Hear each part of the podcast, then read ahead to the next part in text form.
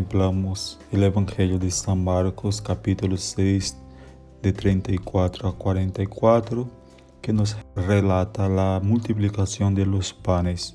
También la primera lectura, primera carta de Juan capítulo 4. El amor genera confianza y comunión y las expresiones de la carta de San Juan nos permiten ver la profundidad y la generosidad del amor de Dios. Este es eh, el núcleo del Evangelio.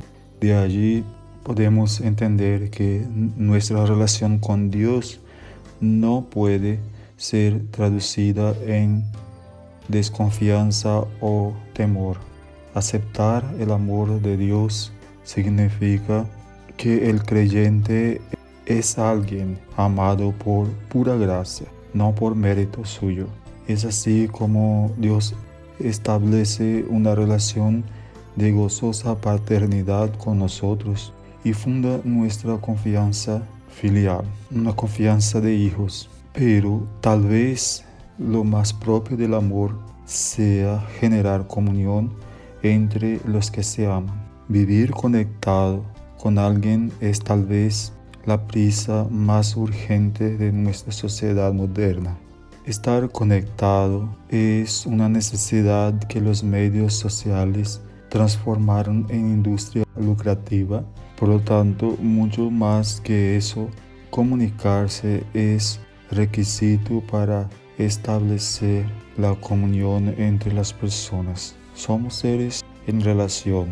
La comunión se expresa principalmente en el hecho de compartir puntos de vista o bienes. Por eso nos toca preguntarnos siempre al inicio de un nuevo año, ¿con quién y dónde queremos generar confianza y comunión de vida durante este año?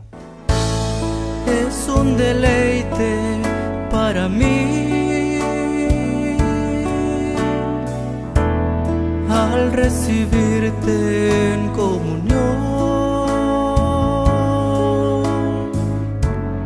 y saborear tu corazón, tu cuerpo y sangre, mi Jesús. Es un deleite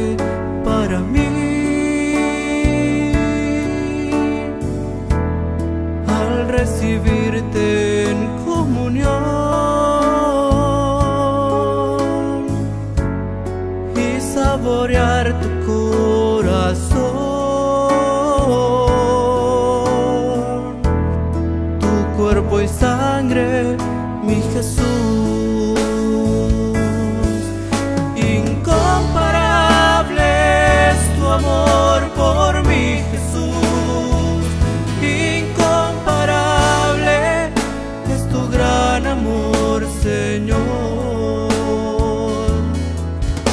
no puedo.